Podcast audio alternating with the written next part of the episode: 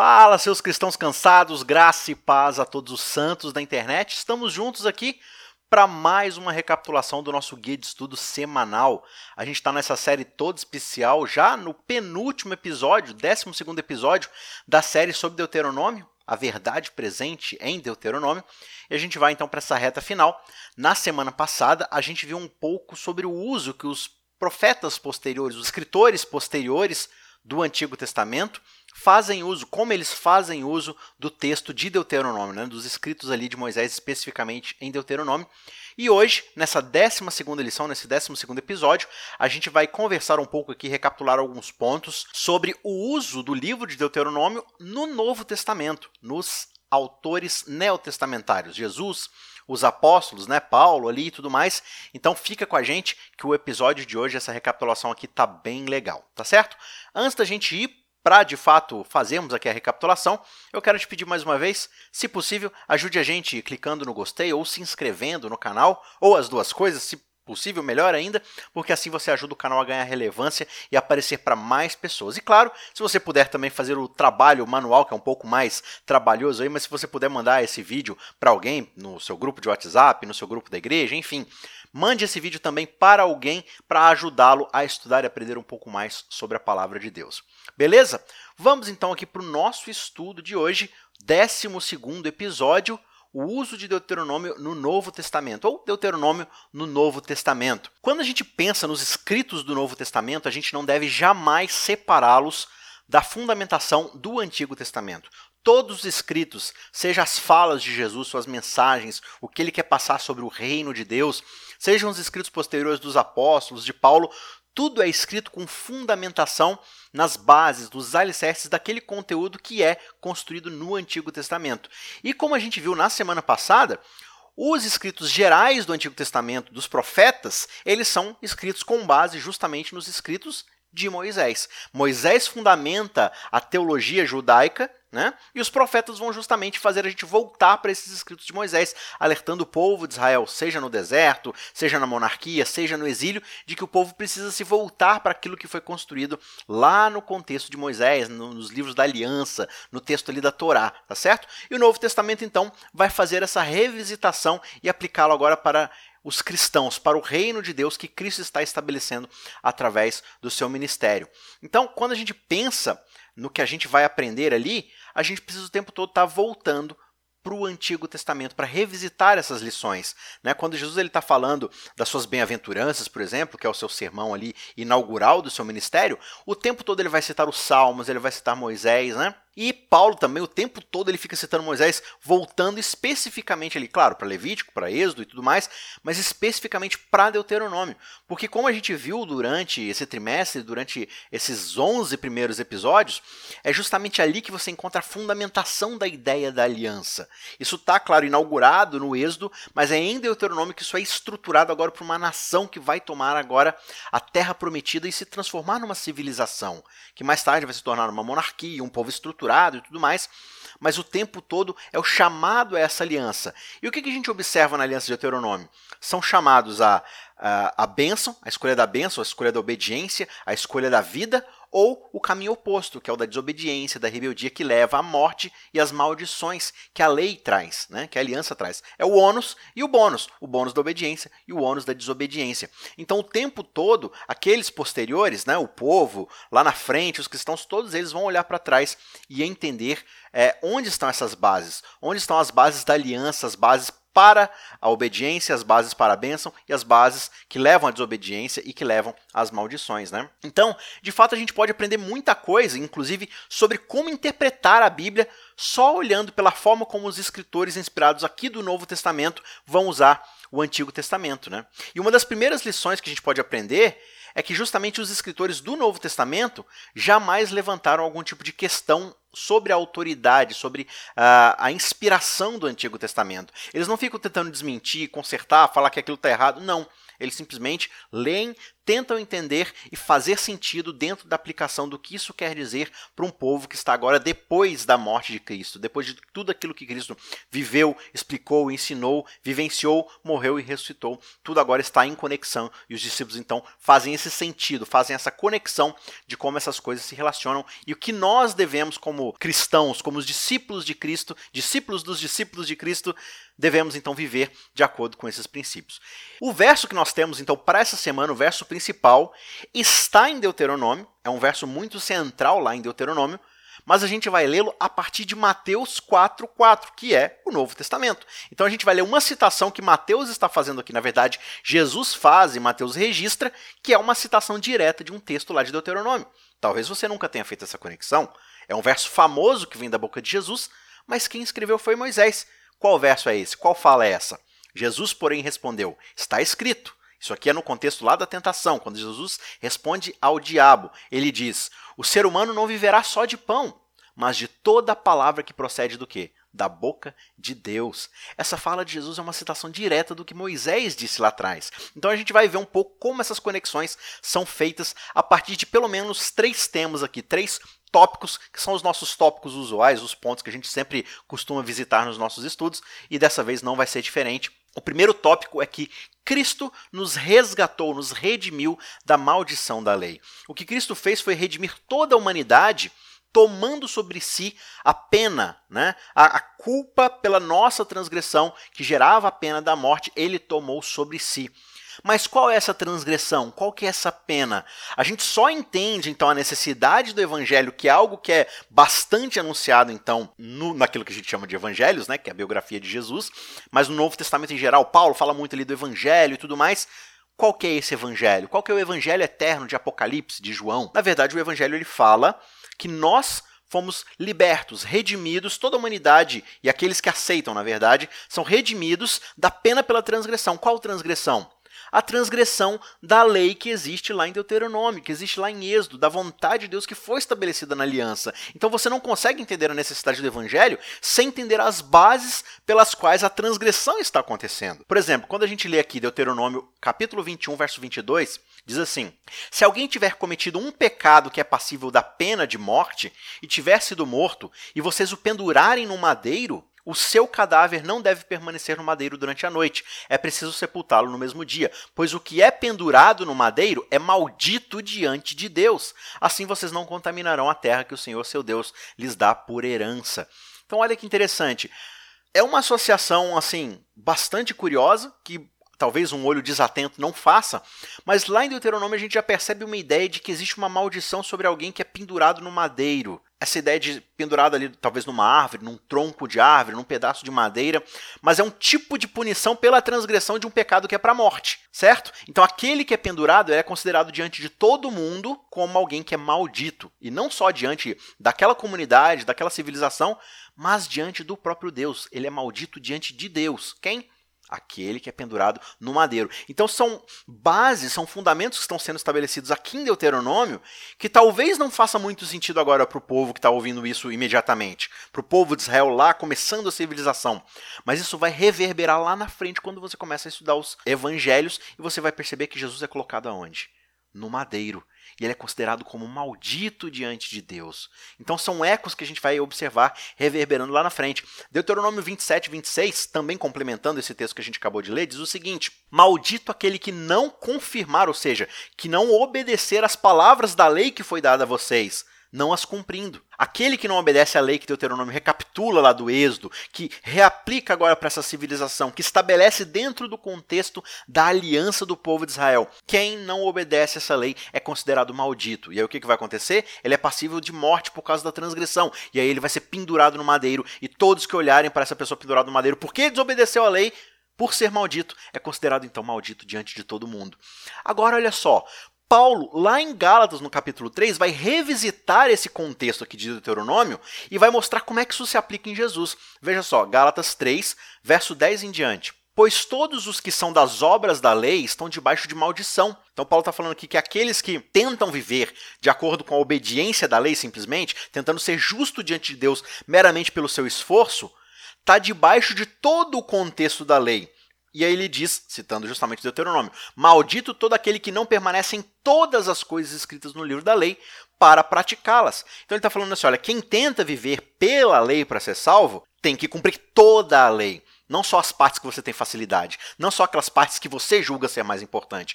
Quem, ao tentar viver pelas obras da lei, ficar abaixo de um só dos preceitos divinos, esse é considerado o quê? Maldito. E aí ele continua no verso 11: é evidente, portanto, que pela lei ninguém é justificado diante de Deus, porque o justo viverá pela fé. Então é um contexto que ele já vem trabalhando desde o capítulo 1, mas a ideia aqui é que, olha, já que não é possível cumprir a lei como um todo, no sentido de ser justificado, então a gente deve então buscar pela fé a salvação. Né? E aí ele diz então, no verso 12: Ora, a lei não procede de fé, mas aquele que observar os seus preceitos, por eles viverá. Então, aquele que tenta buscar uma salvação pela lei, está justamente anulando a lei, porque a lei não procede da promessa, da fé. É um contexto que Paulo cansa de trabalhar ali em Romanos também, né? É, a promessa que é feita lá atrás é que um substituto viria e pela fé nós deveríamos acreditar que a vida dele seria suficiente para cobrir as nossas transgressões, porque todos que tentam ali cumprir a lei vão invariavelmente falhar em algum ponto. Então não adianta a gente ficar criando desculpas. Olha, Senhor, esse pedaço aqui eu não consegui fazer, não, mas olha todo esse aqui que eu, consegui fazer. Não adianta. Ou você cumpre tudo, ou você depende da salvação unicamente pela fé. São coisas mutuamente exclusivas, uma anula a outra. Né? E aí ele diz então no verso 13: Cristo nos resgatou da maldição da lei, fazendo-se ele próprio maldição em nosso lugar porque está escrito, e agora Paulo vai citar Deuteronômio dizendo: Maldito todo aquele que for pendurado no madeiro. Olha só, Paulo está pegando aquele verso estranho esquisito lá de Deuteronômio e aplicando a Jesus Cristo. E o verso 14 ele diz: Por que, que Cristo foi considerado maldito e pendurado no madeiro? Para que a bênção que foi prometida lá atrás a Abraão chegasse aos gentios, para que em Cristo Jesus todos nós recebêssemos, pela fé, o Espírito Santo que nos foi prometido.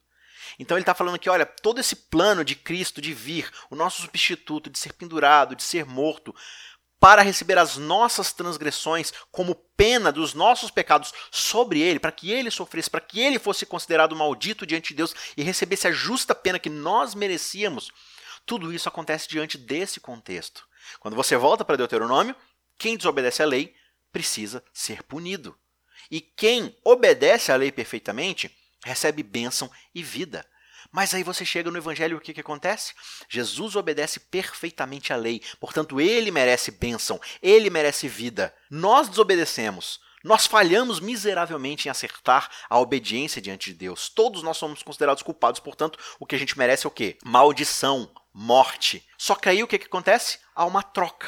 A bênção que ele merecia, a vida que ele merecia, vem para nós. A morte que nós merecíamos, a maldição que nós merecíamos, vai para ele. Em 2 Coríntios, por exemplo, Paulo fala no capítulo 5, verso 21, aquele que não conheceu pecado, Deus o fez pecado por nós, para que nele fôssemos feitos justiça de Deus.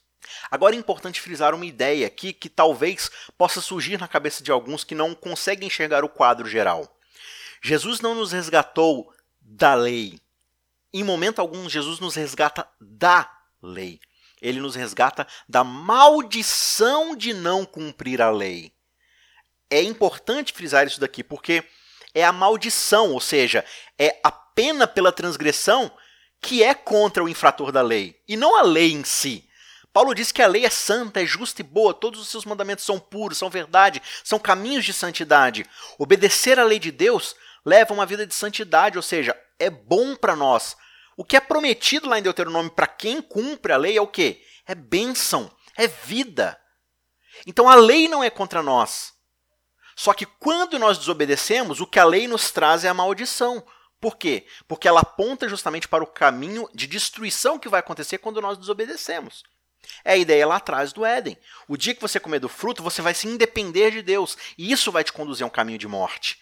Né? Então, quando Cristo nos redime, ele não está nos tirando de debaixo da lei, mas tirando-nos debaixo da destruição que a desobediência da lei vai nos causar, porque a gente vai viver um caminho de destruição aos poucos, pode não parecer agora, pode não parecer daqui a um tempo, mas ao fim, o caminho que ao homem parece direito, seus próprios caminhos, no final, são caminhos de morte. Então, a expiação de Cristo, é preciso a gente entender isso, faz muito mais do que simplesmente livrar o transgressor da pena. Sim, a transgressão é colocada em Cristo e nós somos libertos dessa maldição. Só que essa expiação de Cristo também permite que o pecador seja redimido, ou seja, seja restaurado dentro de um relacionamento de santidade com o Deus Criador. O pecado nos alienou de Deus, nos afastou do Deus Santo. E, portanto, a gente vive essa vida de desobediência, de rebeldia. Mas agora, em Cristo Jesus, nós somos redimidos num relacionamento com o Pai. E esse relacionamento é um relacionamento de obediência, de serviço, de santidade. Ou seja, tudo aquilo que a lei nos encaminha e nos pede que façamos. Tudo isso agora flui por causa desse espírito que nos é entregue pela promessa lá feita a Abraão. Esse espírito toma conta de nós e nós somos restaurados àquele relacionamento que a lei simplesmente apontava que nós vivêssemos. Então é necessário a gente fazer essa diferenciação. Não é contra a lei, é contra aquilo que a desobediência à lei é capaz de transformar a nossa vida num caminho de destruição cada vez mais impetuoso, cada vez mais intenso, até que a destruição final aconteça. O caminho contrário é o caminho de bênção, é o caminho de santidade. Segundo ponto, Cristo é o mediador entre Deus e o homem.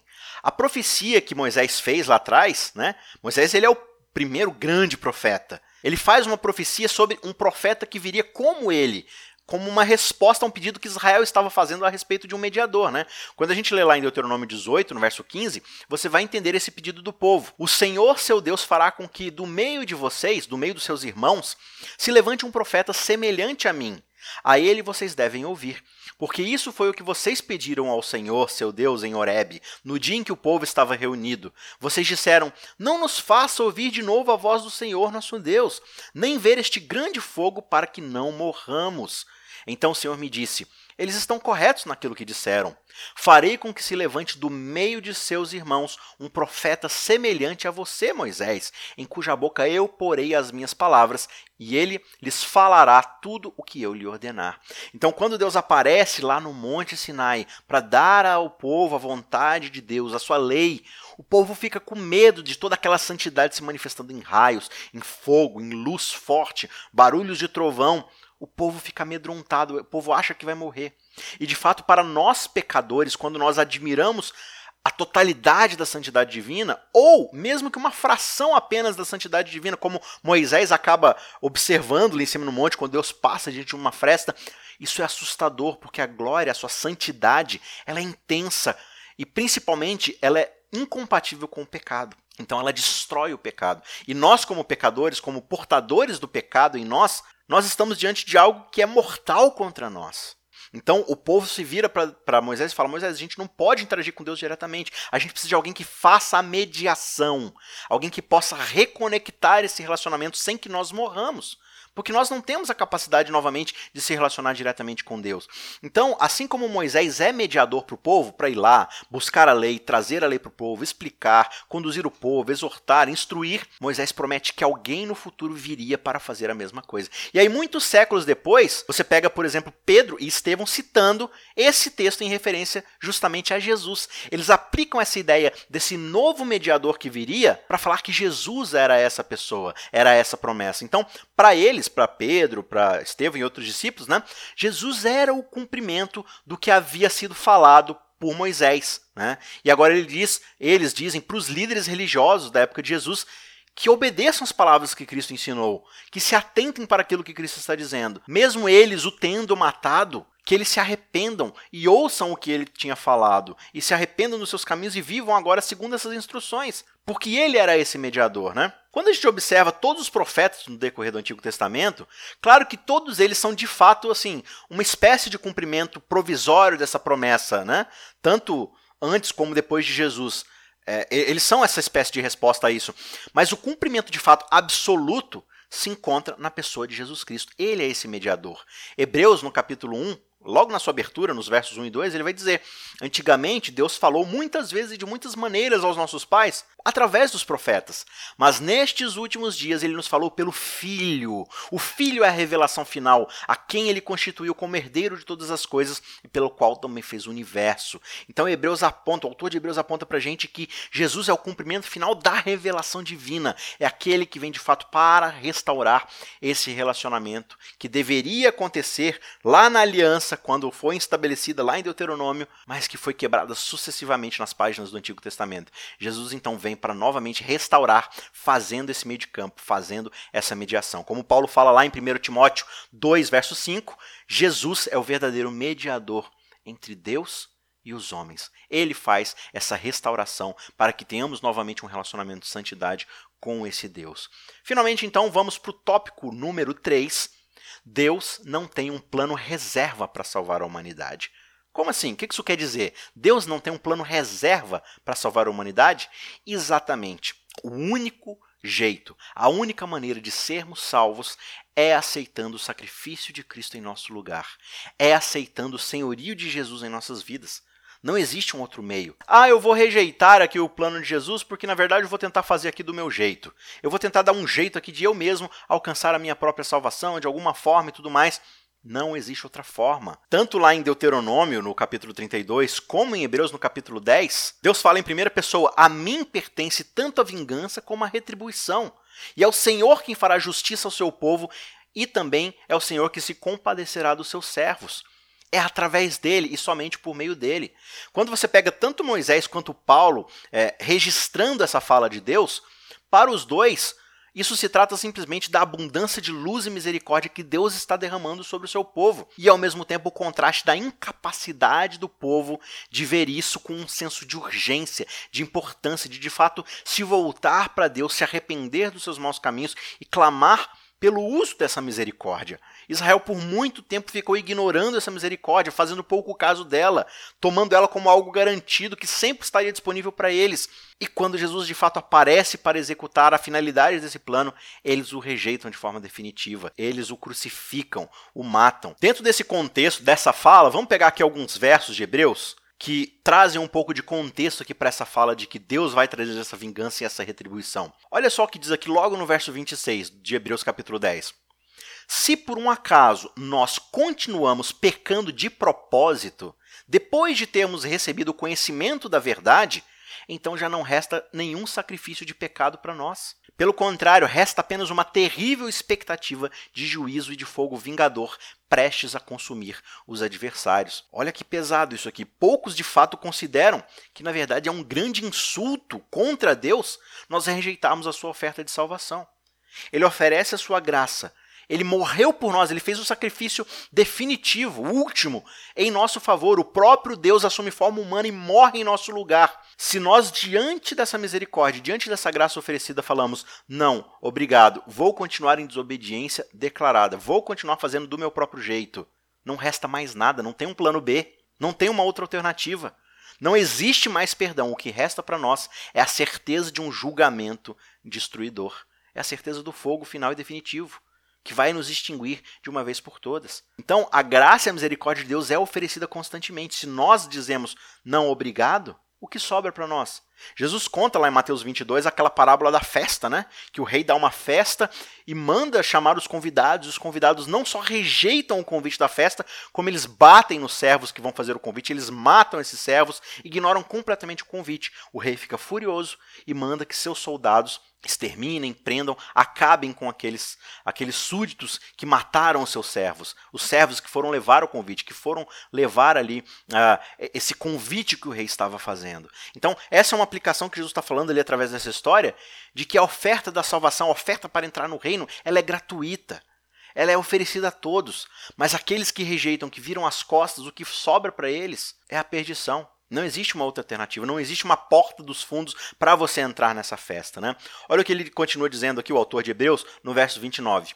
Imaginem quanto mais severo deve ser o castigo daquele que pisa o Filho de Deus, profanando o sangue da aliança com o qual foi santificado e insultando o Espírito da graça.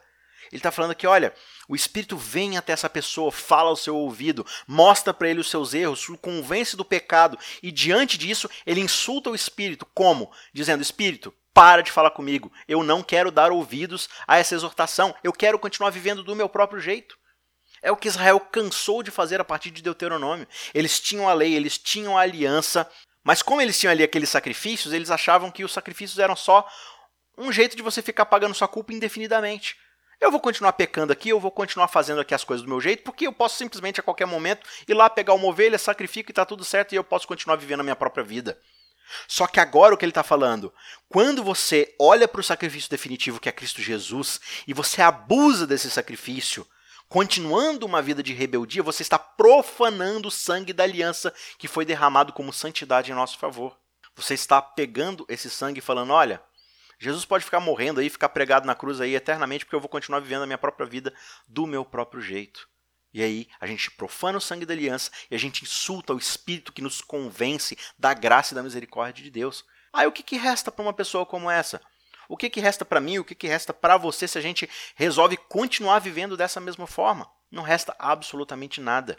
E aí o verso 31 termina dizendo: Horrível coisa será cair nas mãos desse Deus vivo, porque a vingança dele vai ser final e definitiva. Não vai haver um pós-salvação. Não vai haver uma segunda chance lá na frente. Né? Talvez depois do milênio, e aí e tal, e Jesus, Jesus já vai ressuscitar todo mundo para o juízo final e definitivo, para que todos recebam sua sentença. Não vai ter um levanta a mão aí, quem mudou de ideia agora de última hora. Não, acabou. Por quê? Porque o caminho da rebeldia e da desobediência nos conduz cada vez para mais longe de Deus, até chegarmos a um ponto onde a gente simplesmente não quer mais olhar para trás e voltar aos nossos caminhos. A gente só quer seguir em frente no caminho de destruição, né? Então, é preciso enfatizar isso. Não há um plano reserva para aqueles que rejeitam a oferta de salvação que Cristo oferece através do seu sacrifício lá na cruz. E essa é a grande ideia que Deuteronômio traz para gente, lá no capítulo 32, verso 29. Né?